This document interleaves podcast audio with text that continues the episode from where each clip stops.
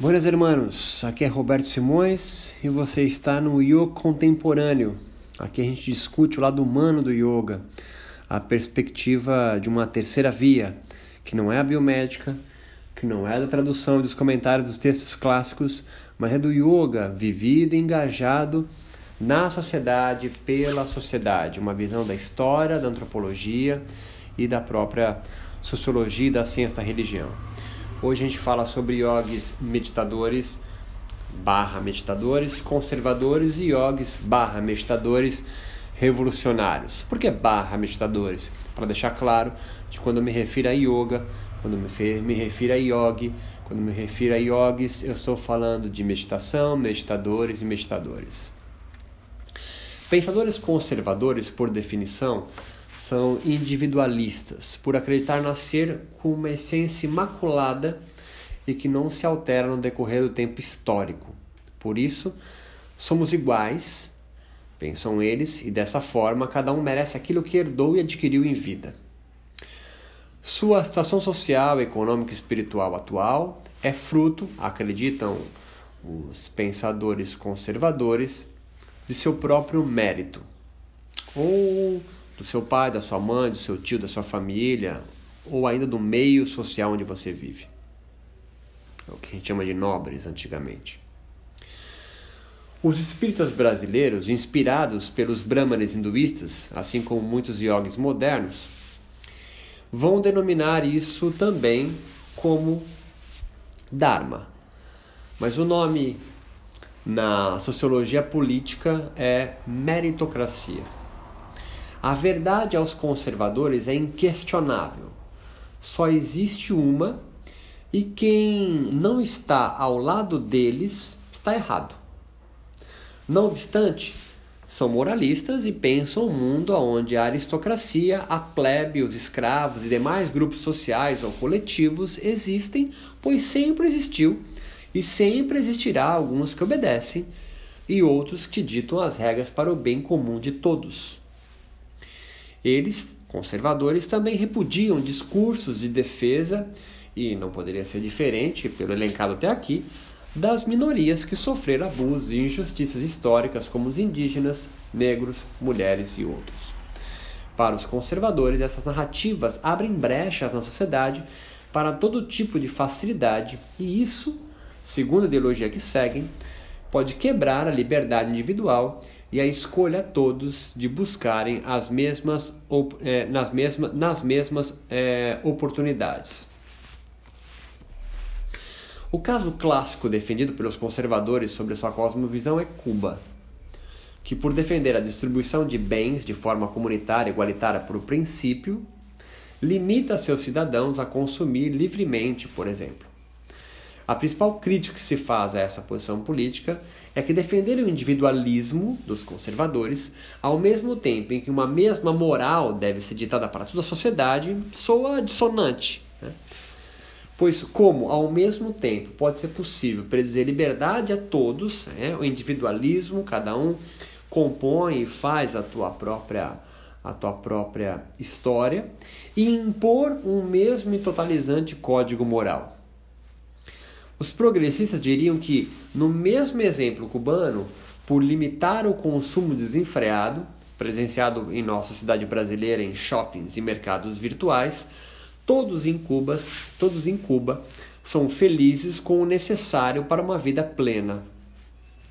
E pensar que liberdade é poder é, comprar o que quiser pensam os mais progressistas, é a visão distorcida da aristocracia conservadora para manter o seu status quo e o sonho de ascensão social que nunca acontecerá para a maioria, pois todos já partem de posições sociais, econômicas e políticas desiguais. Do outro lado, temos os progressistas, subversivos e ou revolucionários. Não são sinônimos, mas podem ser pensados dentro de uma mesma cosmovisão. Estes pensam sempre a sociedade de forma igualitária. Têm propostas sociais de controle maior do Estado na vida pública, sobretudo econômica, de buscar equilibrar as forças sociais desiguais ao bem-estar comum. Os progressistas, ao contrário dos conservadores, não acreditam em essência natural. mas que somos fruto do meio em que vivemos ininterruptamente. Em termos mais simples, enquanto os conservadores ajuizam sermos iguais pela essência humana, que já somos desde o berço, os progressistas, pelo contrário, entendem que nascemos um nada, uma folha em branco, mas vamos sendo humanos, entre aspas, ao longo da vida social, né, em grupo.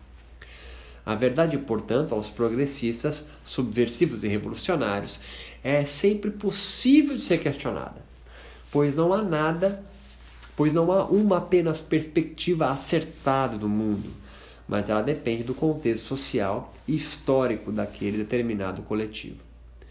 É só pensar nos imigrantes haitianos chegando ao Brasil de hoje, 2018, eh, ou dos indígenas autóctones do Brasil de 1500 e os judeus de Genópolis vivendo na cidade de São Paulo atual. Cada um desses núcleos sociais, pelo contexto histórico de suas vidas familiares, entra no jogo político paulista em patamares díspares. Haitianos, indígenas, e os judeus, por exemplo. Para os conservadores, essa desigualdade se resolverá sozinha e quanto menos o Estado intervir, melhor. Para os progressistas, é preciso intervenção do Estado para subverter a melhor situação econômica de um grupo em determinado a outro, em detrimento ao outro. Os conservadores reclamarão por não achar justo que alguém que chega agora possa ter os mesmos privilégios que a minha, entre aspas, entre, entre aspas classe conquistou.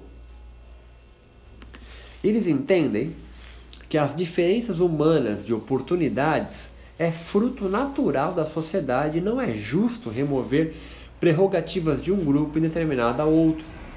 Os progressistas, mais permissivos, lutarão por acesso ao serviço público igualitário, como moradia, alimentação e medicina, a todos e não apenas aos que podem pagar por isso, ou chegar primeiro no jogo. Os progressistas podemos pensar como amorais, pois o certo e errado depende para eles do contexto social, onde cada caso merece um estudo em que leve em consideração as várias partes que compõem o mosaico social em que vivem. Como decorrência, repudiam todo e qualquer discurso que busque conceder direitos iguais sem considerar o meio em que esses indivíduos viveram e vivem. Eles acreditam, os progressistas, que alguns coletivos, como negros, mulheres, transgêneros e indígenas, por exemplo, sofreram historicamente e continuam, em alguns casos, coletivos, marginalizações porque estava por quem estava no poder político. A maior crítica que se faz aos progressistas, revolucionários ou subversivos, todavia, é não possuírem paciência na resolução das problemáticas sociais que surgem, tomando atitudes apressadas que rompem padrões coletivos que se resolveriam a longo prazo e sozinho, em geral, esbravejam os conservadores. Mas vamos entrar para o yoga agora, tá? Quando alguém no yoga moderno se incomoda com invenções realizadas que não correspondem às escrituras sagradas de antigamente, claramente se comporta como um yoga conservador.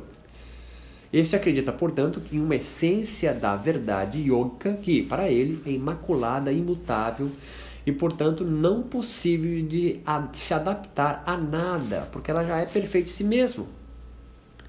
Pelo contrário, a modernidade do yoga como os conservadores se referem muitas vezes jocosamente, pressupõe um progresso, no sentido de rompimento com o passado. E como a verdade é uma só aos jogos conservadores, qualquer mudança é mal vista. Não obstante, esse pensamento reformista dos progressistas revoluciona o yoga e subverte muitas vezes a posição dos conservadores, tornando-se a sua antítese na busca por novos códigos e símbolos yogicos. Os revolucionários do yoga são aqueles que visam adaptar a tradição, portanto, de suas escrituras, práticas, comunidades e até novas releituras das experiências pessoais de seus adeptos na contemporaneidade a outros núcleos sociais em que tomam conhecimento. Ou apenas a novas situações sociais em que estes yogis se deparam, construindo hibridismos muitas vezes, como o Iyengar Yoga, Power Yoga, Acro Yoga, Vinyasa Yoga, Yoga Terapia, Swasti Yoga e muitos mais. Lembre-se que, muito antes de socorrer, é, o pensamento do Buda histórico causou uma revolução de pensamento quando este anunciou é, que a busca iógica, entre aspas, né, deveria se dirigir rumo ao vazio e não mais à plenitude hinduísta. Entenda, caminho do meio aqui só há quem é budista. Pois não há alternativa mediana entre o pleno, que permeia está em tudo ao mesmo tempo como uma teia, e o vazio budista. O pleno é hinduísta, né? E o vazio é budista.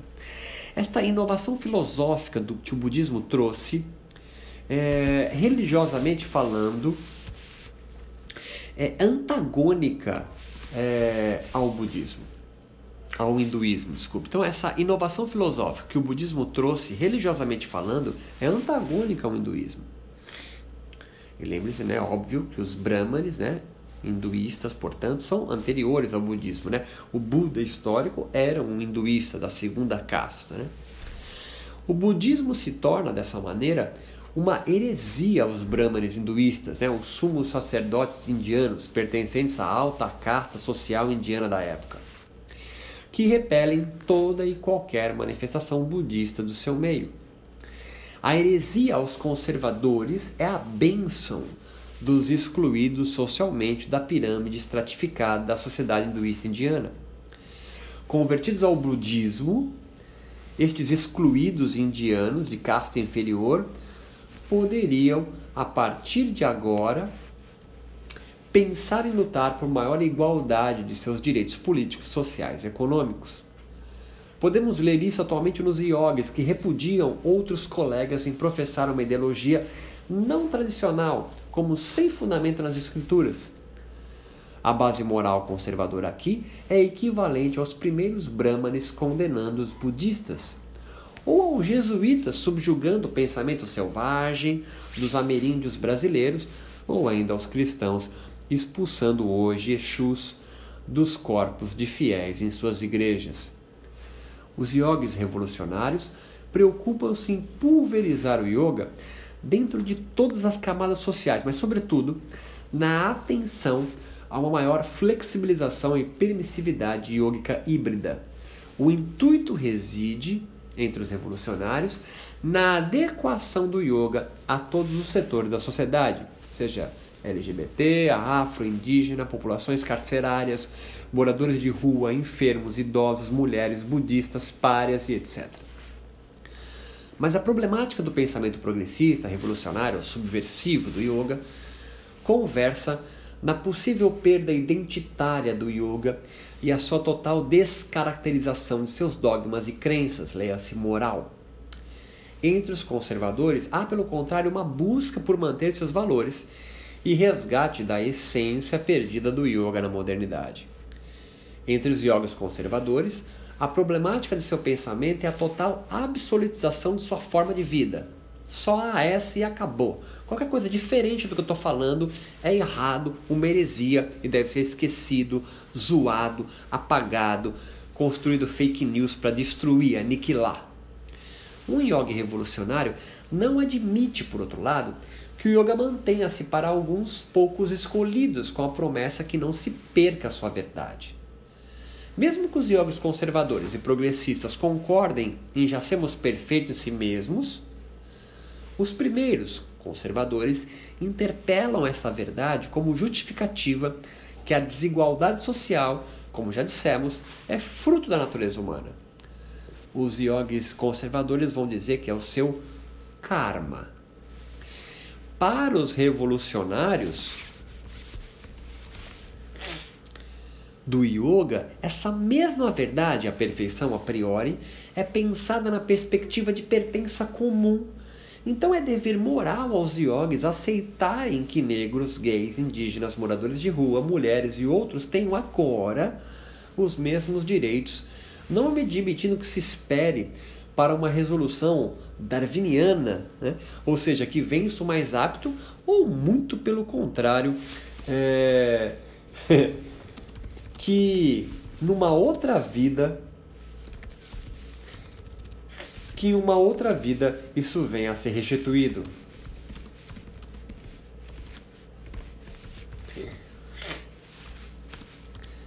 Para ficar mais evidente as ideias expostas até aqui, todos os yogis admitem que possuímos a mesma essência plena, mas os conservadores tocam os pés de um outro yogi apenas pelo status social que ocupa. Nome iniciático, tempo de prática, experiência com um guru, cordão branco transpassado no corpo e inúmeras outras construções de distinções, distinções sociais erigidas pelo seu micro-universo.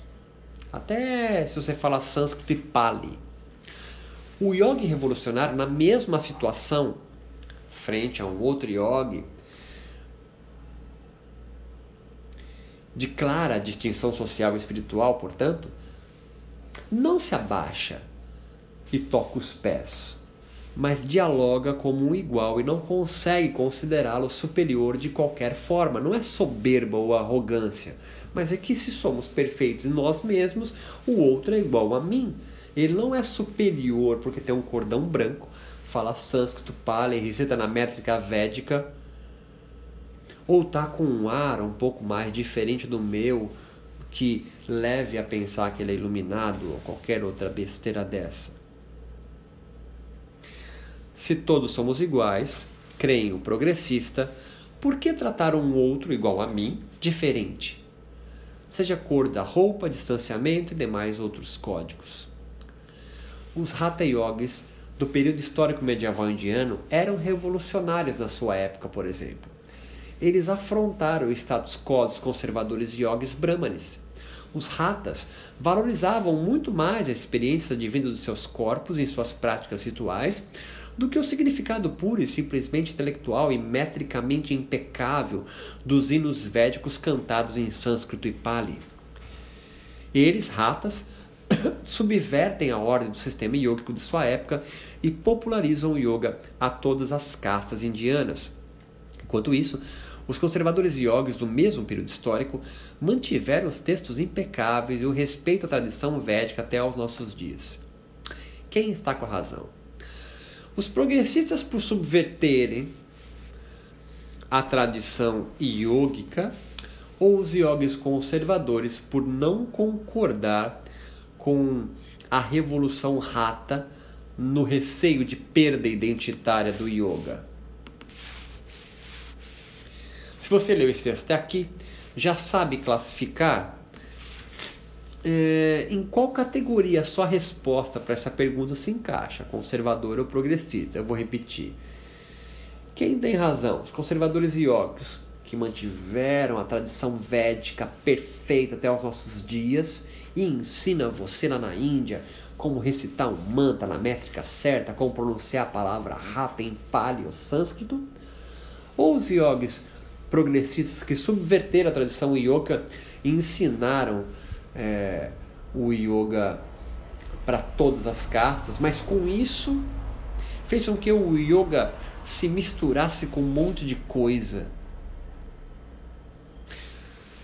No fundo da questão, não há o errado ou o certo. A tensão vai sempre existir e não há o centrão. Talvez até há, haja, né? É, um conservador liberal que aceite certas concessões, mas contanto que se respeite a tradição, ou até mesmo um progressista moderado que lute pelo acesso do yoga aos menos favorecidos, mas ainda assim busque alcançar certa distinção espiritual, sendo ordenado Brahman em uma tradição. Mas aqui tratamos é, dos extremos mesmo, para ampliar suas diferenças substanciais do pensamento yoga e fazer você entender de forma pedagógica aonde você pisa ou aonde pisam em você. Não por coincidência chegou até os nossos até nós o nome de yoga real, Raja Yoga, ou da realeza, como yoga que se senta para meditar. Você não sua nesse yoga, você é elegante. Ele respeita as escrituras e esses Raja Yogis pensam o Hatha Yoga, traduzido por eles mesmos como yoga do corpo, elogio ao corpo, em detrimento ao deles como yoga da mente, consciência ou alma. Para um yoga conservador, o yoga real, o Raja Yoga, é o yoga da alma, do espírito. E o Hatha Yoga é o yoga do corpo. Muitos ainda dizem que o Hatha prepara para o Raja. Essa narrativa é fruto da aristocracia bramânica que se pensa guardiã da pureza do yoga e rebaixa qualquer outro yoga como subalterno ao dele. Os Hatha Yogis se popularizam, mas como aqueles que são obsessivos com suas experiências estéticas do corpo e se esquecem de meditar. Do real sentido do yoga, leia-se conservador, aristocrático e para poucos escolhidos ou capazes. Mas poucos perguntam por que o Hatha Yoga, leia-se meditação em movimento, se tornou tão mais popular na modernidade do que o Raja Yoga. Leia-se meditação sentada para ficar fácil. O Raja Yoga é aristocrático, ensinado por uma minoria que não admitia passar seu conhecimento a outro que não seja da sua casta.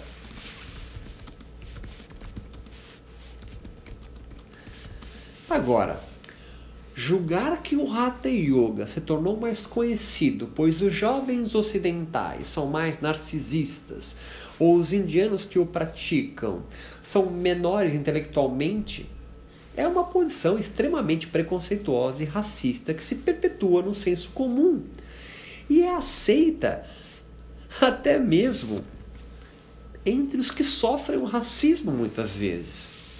De forma geral, não defendemos aqui nesse texto, nessa fala, nesse podcast, uma posição ideológica em detrimento a outra, conservador versus progressista.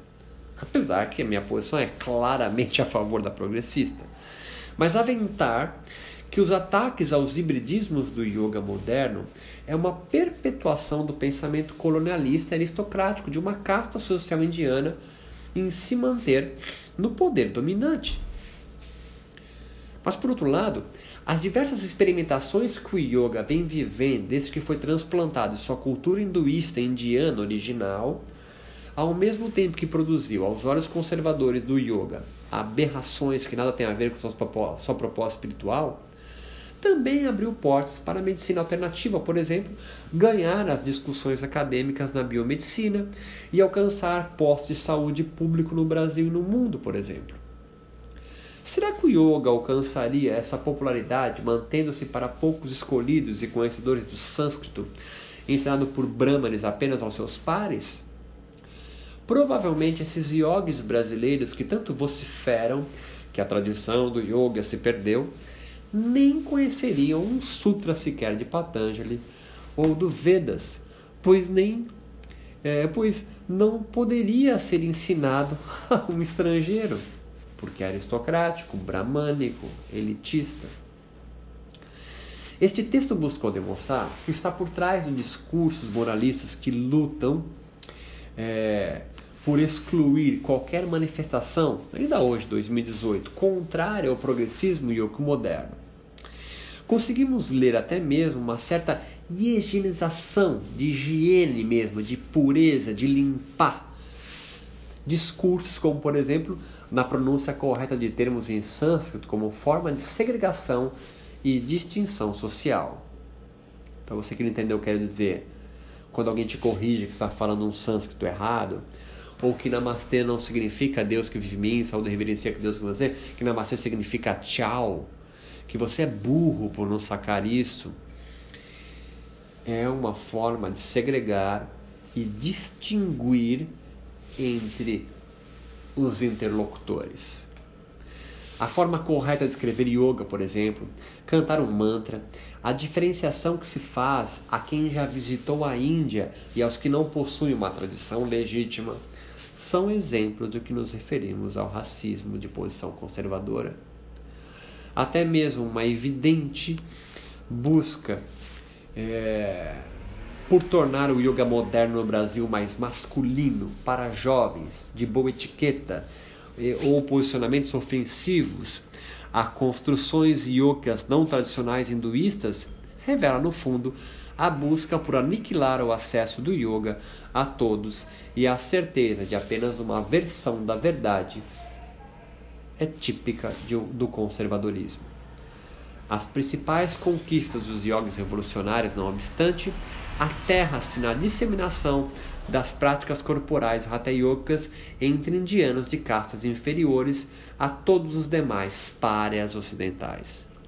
Mas ainda há muito a fazer, pois lembre-se que o yoga é predominantemente ainda branco, praticado pela alta classe brasileira, possui seus espaços apenas em zonas urbanas de alto poder aquisitivo e cada vez mais isso se avoluma.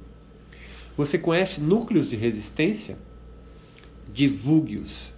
É o que eu denomino de yoga na quebrada. Agradeço a paciência de vocês. Dúvidas, angústia, mágoa, depressão, rancor. Busque ajuda profissional.